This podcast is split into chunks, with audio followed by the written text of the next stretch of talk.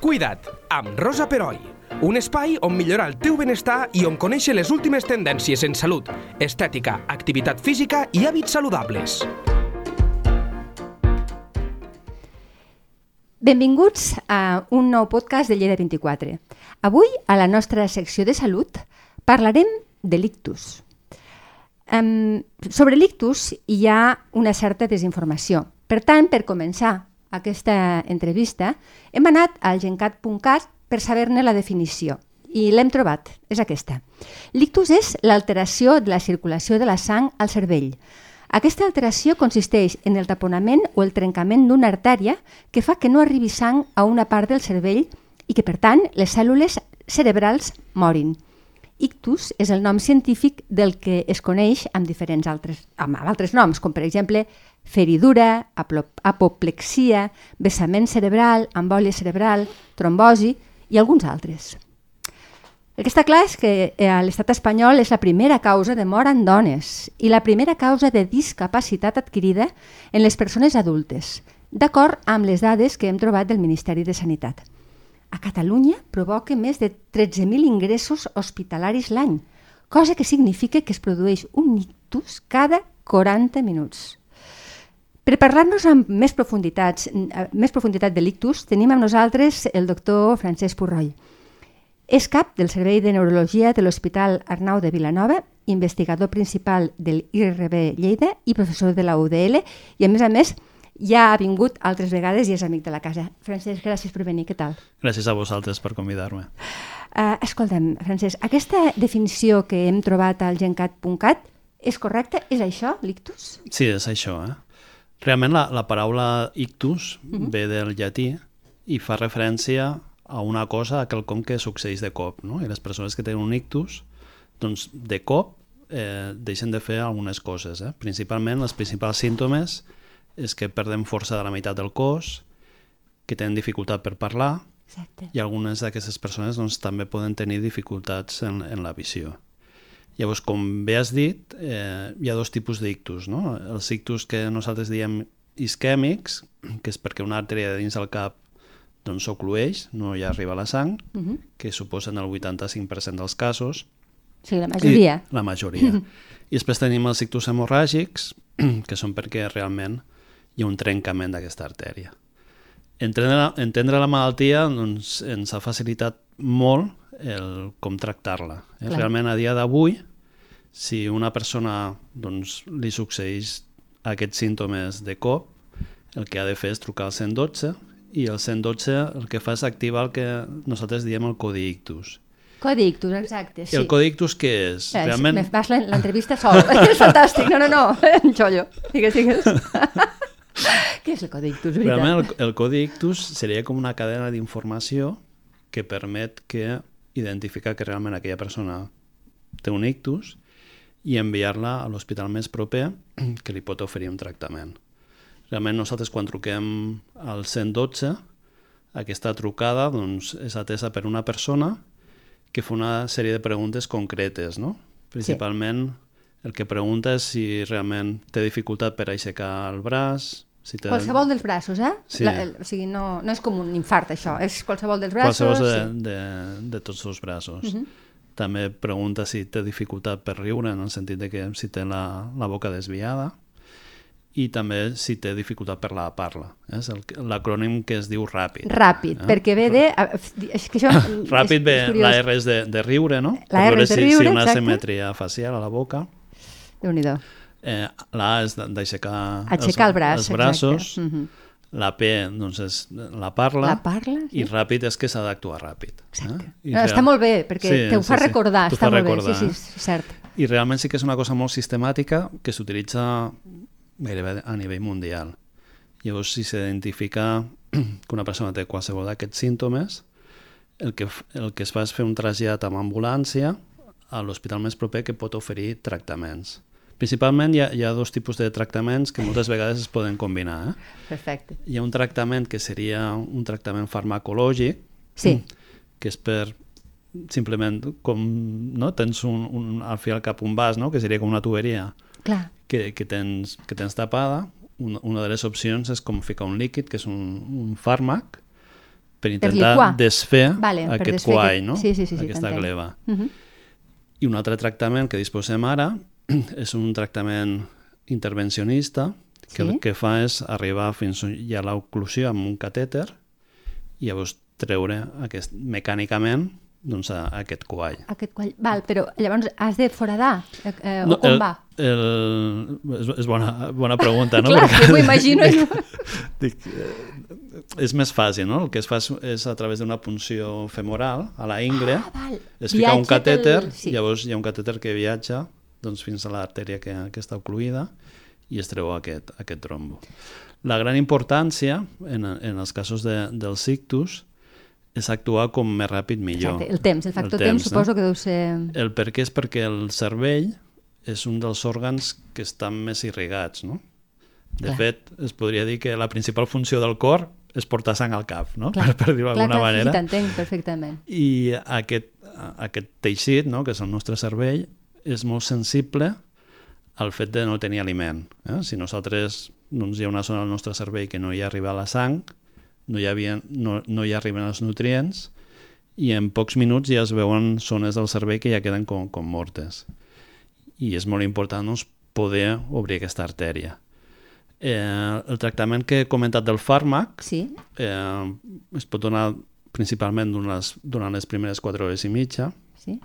I el que seria el tractament mecànic doncs principalment és durant les, les 6 hores. O sigui, s'ha d'actuar amb una celeritat ràpid, brutal qualsevol de millor. qualsevol. A dia d'avui nosaltres sí que podem, a més a més d'aquestes finestres tem temporals, no? que semblen com molt estàtiques, no? de 4 hores i mitja o fins a 6 hores, sí, és veritat. amb tècniques de- d'imatge de, del cervell, no? amb tacs eh, avançats i amb, amb intel·ligència artificial que estem utilitzant, podem també seleccionar pacients que també es poden beneficiar. Però llavors Ah, s'han de fer... intel·ligència artificial. Bueno, això està molt de moda, Per això t'ho però- pregunto.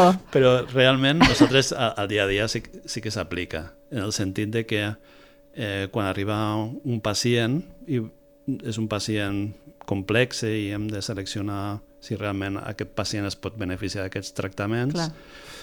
Es fan una sèrie de... de s'obtenen una sèrie d'imatges del seu cervell que són moltes, eh? O sigui, que gairebé es fica en contrast i poden tenir s'han d'interpretar més de 4.000 imatges. No?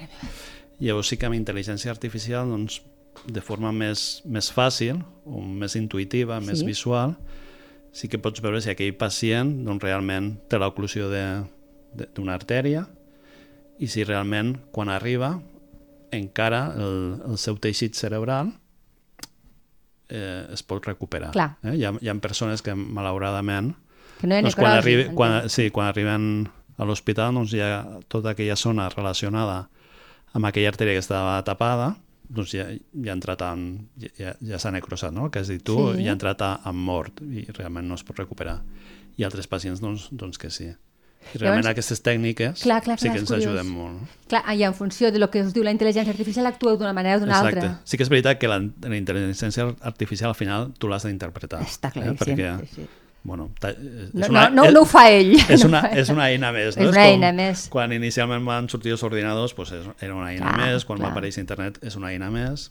I a dia d'avui la intel·ligència artificial és una eina més que has de saber interpretar amb el context de, de la persona que estàs atenent. No? Però és sorprenent perquè amb la celeritat que heu d'actuar vosaltres quan us veu un pacient que té un ictus, que la intel·ligència artificial, clar, la feu anar amb una celeritat també brutal, perquè això ho heu de fer Sí, amb un no res sí, sí. de, de... No sé, com, ho- no sé com ho fa el cervell, però deu fer tacs, o, no sé, petits talls... Sí, fa, fa, fa com petites imatges, són com, com petits detalls, no? O sigui, pensem en el nostre cervell, doncs es fan com làmines, Sí, no? sí, sí, sí. anar veient, Per a que la- per a que doncs, l'oient ho entengui, claro. Exacte. Ostres, és curiosíssim. I llavors, si, hi ha, si es detecta necrosi, no necessàriament vol dir que no s'actuï, sinó que s'actua d'una altra manera, Sí, m'imagino, no? S'actua d'una altra manera. Tot i que el pronòstic deu ser pitjor, Exacte. evidentment. Sí eh, ara hem ficat molt èmfasis no? quan una persona li acaba de passar els símptomes, que és això, eh? el missatge s'ha de trucar al 112 Sí, sí, està clar. Això... i d'aquesta manera doncs, és, és el circuit per arribar el més ràpid possible a l'hospital i nosaltres en, el, en aquest cas, doncs, quan ja el pacient est- s'està traslladant amb l'ambulància, ja ens avisen a nosaltres, eh, per Val, estar preparats. perquè eh? us prepareu, Perquè val. realment, Perquè el diagnòstic ja està fet, diguéssim. quan ha la sospita, Clar. llavors ja, ja esperes a aquella persona per poder-li fer les proves el més ràpid possible. No? Penseu que des de que el, eh, aquesta persona entra per la porta de l'hospital fins que al final li podem ficar el tractament, passen menys de, de 30 minuts. Vull dir que es fan les coses super, super Brutal. ràpides Sí, sí, sí. i a més a més les has de fer bé, Clar. perquè si no ficaries també... Evidentment, eh, tots els tractaments doncs poden tenir els seus efectes secundaris, has de seleccionar bé el pacient, però realment sí que s'ha avançat moltíssim, Moltíssim. eh? moltíssim. Eh, principalment en les dues darreres dècades i especialment en, en els darrers 10 anys. No? Diries, tinc altres preguntes més sanitàries, però agafo la teva idea. A Catalunya són, són pioners en tractament d'ictus? A Catalunya sí, re realment sí que hi ha una tradició en, en engegar coses, eh? engegar Ja. el que seria el codictus, vam ser bastant pioners a nivell, a nivell europeu. Sí, vam començar nosaltres, per entendre's. Vosaltres, bueno, els metges sí, catalans. de, de, de forma coordinada doncs, sí que va haver-hi doncs, diferents persones de diferents hospitals de, de referència que van impulsar aquest fet. També una mica la informació que tu has trobat eh, per internet està relacionada amb, amb, amb el fet que hi hagi un pla director. Sí, No? D'alguna manera o altra vam tenir la fortuna que es generés el que se'n diu un pla director, que el que és, eh, així a grans trets, és, és una manera d'organitzar l'atenció d'aquests pacients a tota Catalunya, clar. amb el sentit que hi hagi una equitat territorial. Eh? Clar. Inicialment, doncs, el que passa moltes vegades, eh? que l'àrea metropolitana Sí. Hi ha una, sabem. hi ha una concentració, una densitat d'hospitals Sí. potser exagerada, i, a, i altres indrets com el nostre, El nostre, sí, sí, és hi un- som un exemple no hi ha de dispersió, Tanta tradició. exacte, eh? Sí, això va, va permetre fer unes directrius perquè tota persona pogués ser ben atesa. Està bé. D'acord? Llavors, eh, evidentment, hi ha zones més remotes que és més difícil accedir pues, a l'atenció d'un neuròleg o aquestes coses. Llavors, com ho fem, no? Nosaltres el que vam desenvolupar ja des de fa 10 anys és el que s'anomena el teleictus. Teleictus. De forma que nosaltres estem connectats amb l'Hospital de Trem i l'Hospital de la Seu. Vale, zones si hi, més si hi ha un apartades. cas de, amb una sospita d'ictus, va a aquell hospital, llavors nosaltres amb telemedicina doncs podem veure aquell pacient Oh, amb una càmera, Sabia. llavors fem presa de decisions consensuades, no? Amb els Entre els que estan allà, els no? que estan allà i nosaltres. eh? vosaltres. Nosaltres primer fem una formació conjunta i acabem de fer aquestes decisions, no? De forma Quan que... parles, nosaltres vols dir l'Arnau.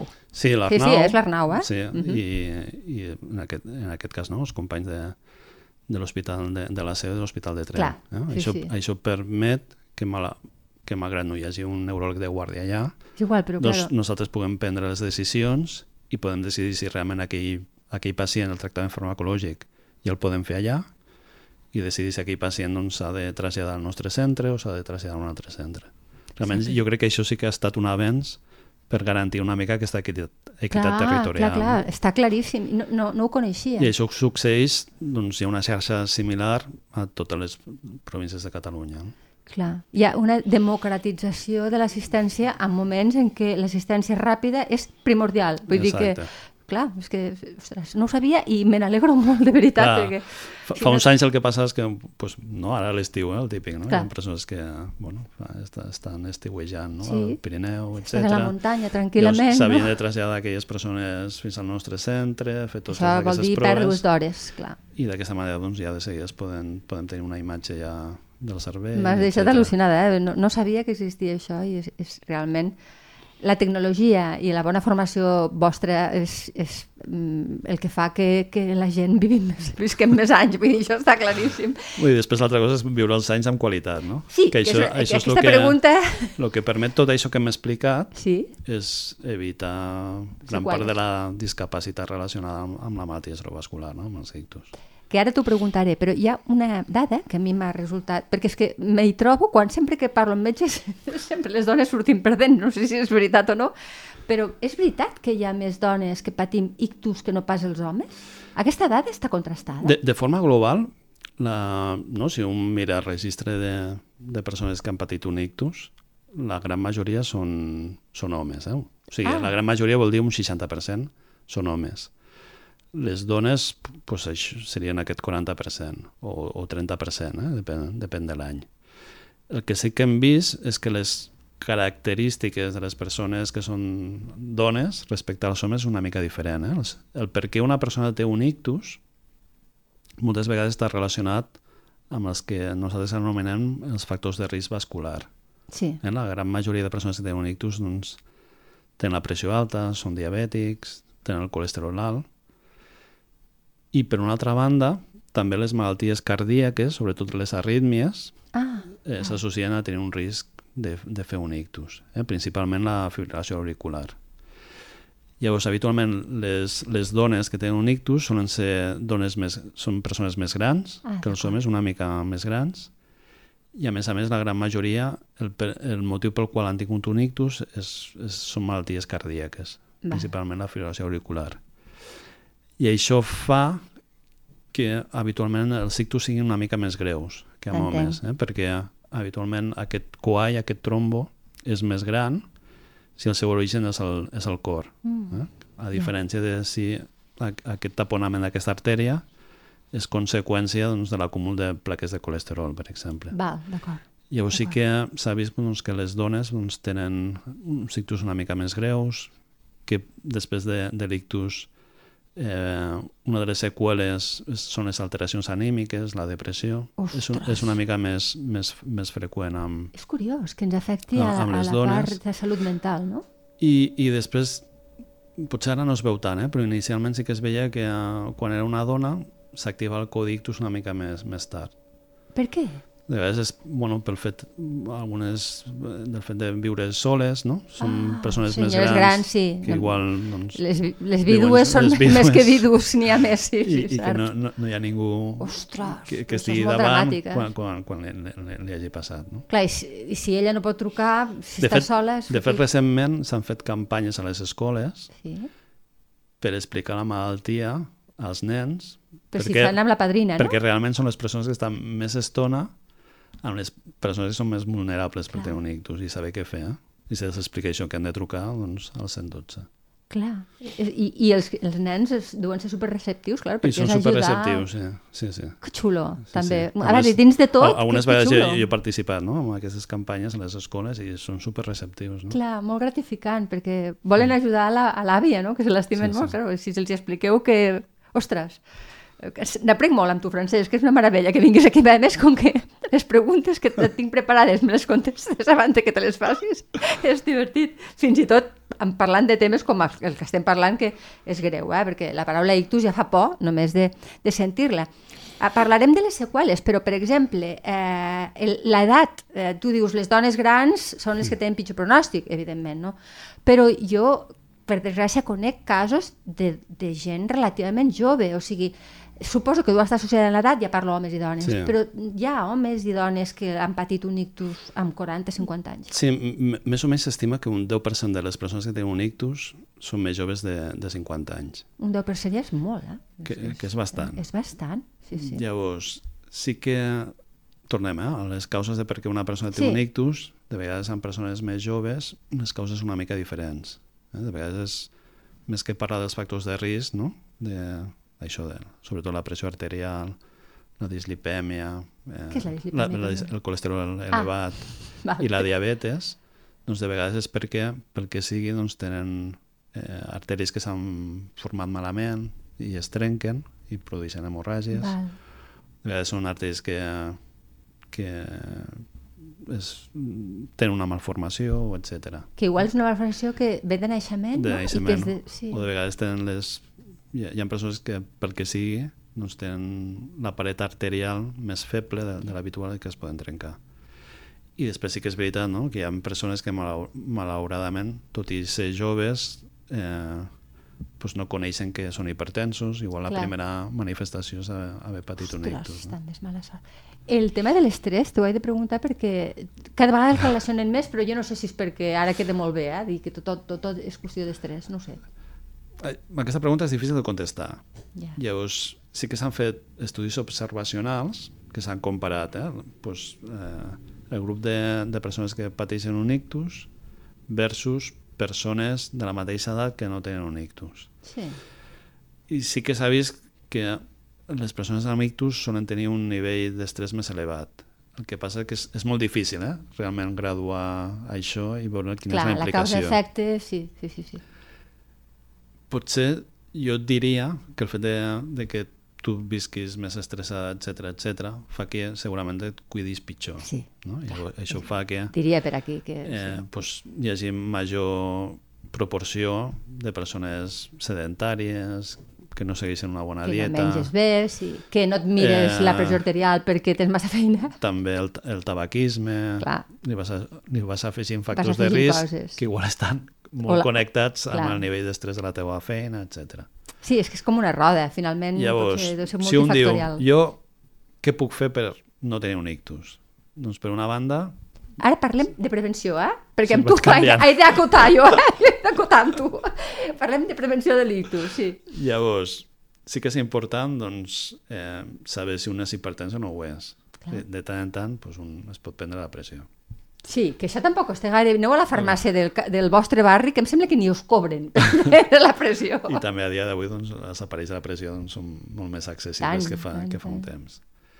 Evitar factors de risc, no? El tabac doncs, és dolent per moltes patologies, una d'elles és l'ictus. El sobrepès, suposo, no? El sobrepès, el fet de, bueno, o sigui, el, el que hem comentat, no? la dieta mediterrània. De tots aquests factors, el més important segurament és la hipertensió. Vale. I en persones més grans de 65 anys, doncs veure si, si el teu ritme cardíac és, és rítmic o, no, o, o és arrítmic, no? si, Clar, si el perquè- teu pols és arrítmic, doncs igual tens una fibrilació auricular, no? Ai. Però llavors, Sí. això t'ho has de mirar a partir de certa edat. Sobretot a partir dels 65 anys. Vale. Però tampoc no obsessionar-se. Eh? Bueno, Ja, bueno, mira, ja està. pensa que la gent estem molt neuròtics tots. Eh? O sigui, mm, el doctor ens ho diu, eh? no ens obsessionem, però estaria bé que a partir de, certa edat, eh? allò anem a mirar-nos com tenim el I, cor. I mirar una mica els nivells de colesterol. també. Sí, que això tampoc no, no I el costa una i el analítica i el bàsica. sucre. I el sucre també per la diabetis, Per la diabetis, entenc. Sí, sí, sí, sí. Molt bé, parlem ja de les seqüeles. Mm. Eh, a veure, perquè això fa molta por també, eh? perquè hi ha gent que recupera... Jo conec, per desgràcia, però conec gent que s'ha recuperat pràcticament totalment, però hi ha gent que li queden seqüeles. Els que han sobreviscut, clar, els que no, doncs, evidentment ja no hi ha res a fer, no? Com tens percentatges al cap? Com, com, ho, com ho avaluaries, això? Sí, per sí, la sí, teva que, experiència? sí, no? sí, una mica amb el teu últim comentari, Mhm. més o menys la, la mortalitat relacionada amb l'ictus isquèmic és el més prevalent, seria d'un d'un 8%, més o menys. Un, bueno, doncs no, és, eh, no trobo molt, tampoc. trobo molt. Si ens fixem en l'ictus hemorràgic, que és el menys freqüent, aquesta mortalitat s'incrementa molt. Eh? Que és quan dius ha tingut una hemorràgia cerebral, és Exacte. pèrdua Llavors, de sang, etc. Pot ser del 30% Déu-n'hi-do. i segons quines sèries fins al 50%. Pel que fa al tipus de seqüeles, eh, sí que es diu que de forma global doncs un 40% de les persones que tenen un ictus tenen algun tipus de seqüela. Poden ser seqüeles motores, no? que són bueno, Sí, evidents. allò que et no? quedes amb sí, una part del cos mig paralitzada, això ho hem I, vist. sí, I sí que realment tots aquests tractaments en la fase aguda han canviat molt eh, la història natural de, dels pacients amb, amb, amb un ictus eh, respecte a la, la discapacitat. Eh. S'ha millorat el pronòstic dels, millorat. dels pacients amb un 40% o un 30%. Eh? I parlem de fa 10 anys, eh, d'això? Sí, fa, fa 15 I hi ha hagut anys. un salt qualitatiu exacte. important. Llavors, Missatge positiu, per sí, favor. missatge positiu. Sí, sí, sí, sisplau. Sí, sí que hi ha persones doncs, que poden tenir dificultats per, per la parla, Sí. per lo que seria l'articulació de la parla. Hi ha algunes persones que també tenen dificultats per entendre. Per ha comprensió. La comprensió. Hi ha algunes persones que tenen dificultats per, per la visió.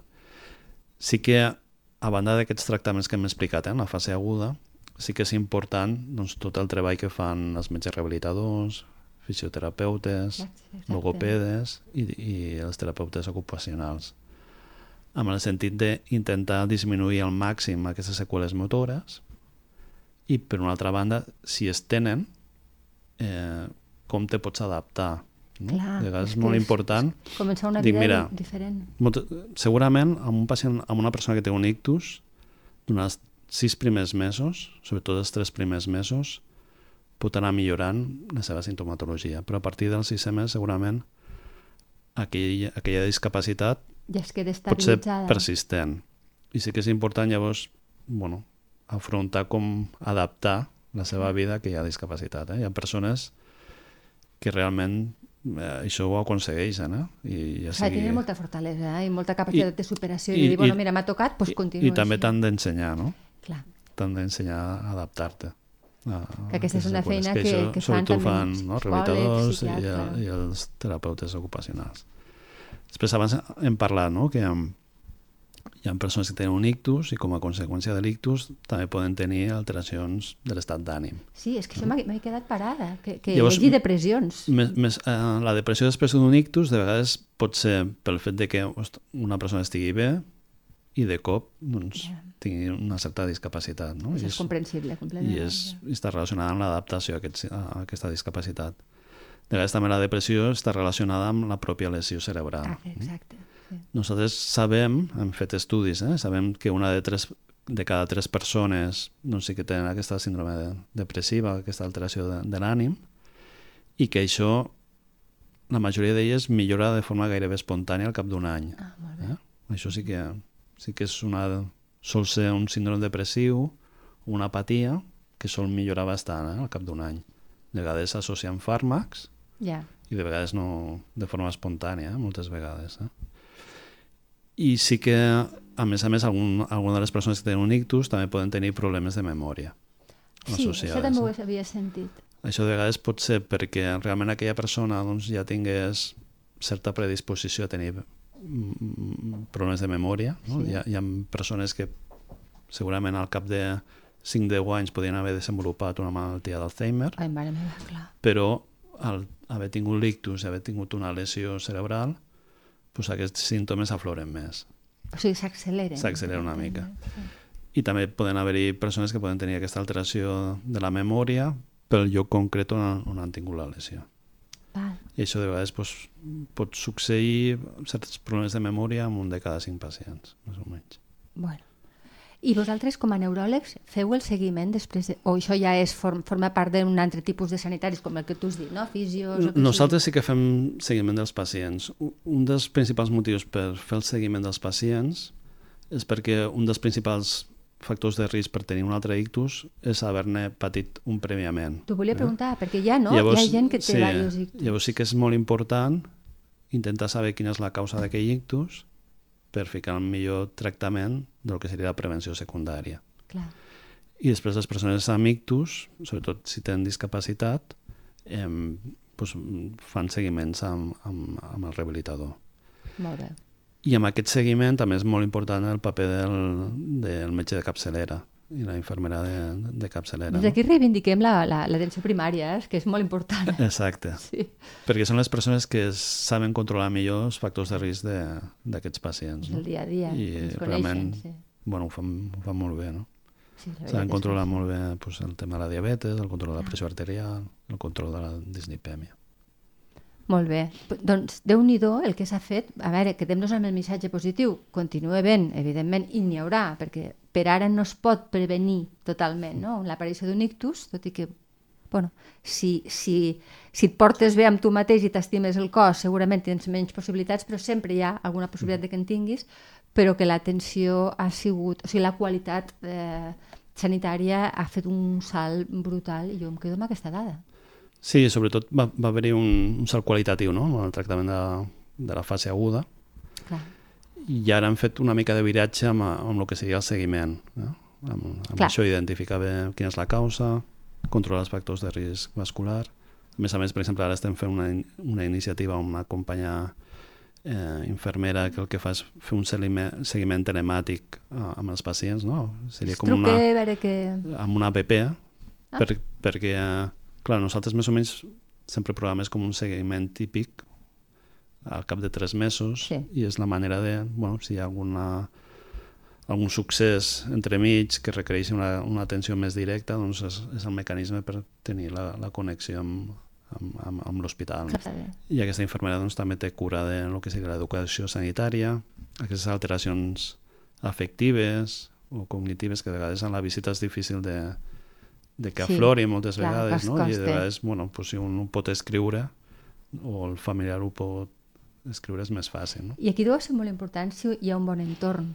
del malalt o que, el, o que el malalt sigui una persona més sola, perquè suposo que tenen més possibilitat de, bueno, no sé, eh? penso jo que, que un bon entorn fa que, bueno, que estigui més atès i que estigui més observat, com a mínim, i si la persona no us pot dir què li passa o, no li, o li fa cosa o el que sigui, hi haurà algú que el coneix i us ho pot explicar. Vull dir, això també deu ser un factor a tenir en compte, no? Un bon sí, entorn. segur, segur. Sí, sí.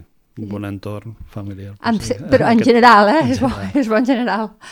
Doncs, Francesc, mm. moltíssimes gràcies per, a més, ho expliques superbé i, i ens has tret de molt, a, a mi particularment, no sé si a l'oient, però jo com, estic convençuda de que sí, que ens has tret de molts errors. Gràcies i, i fins una altra, de veritat, molt amable. A vosaltres. Cuida't, amb Rosa Peroi, cada dos dimarts a lleida24.cat.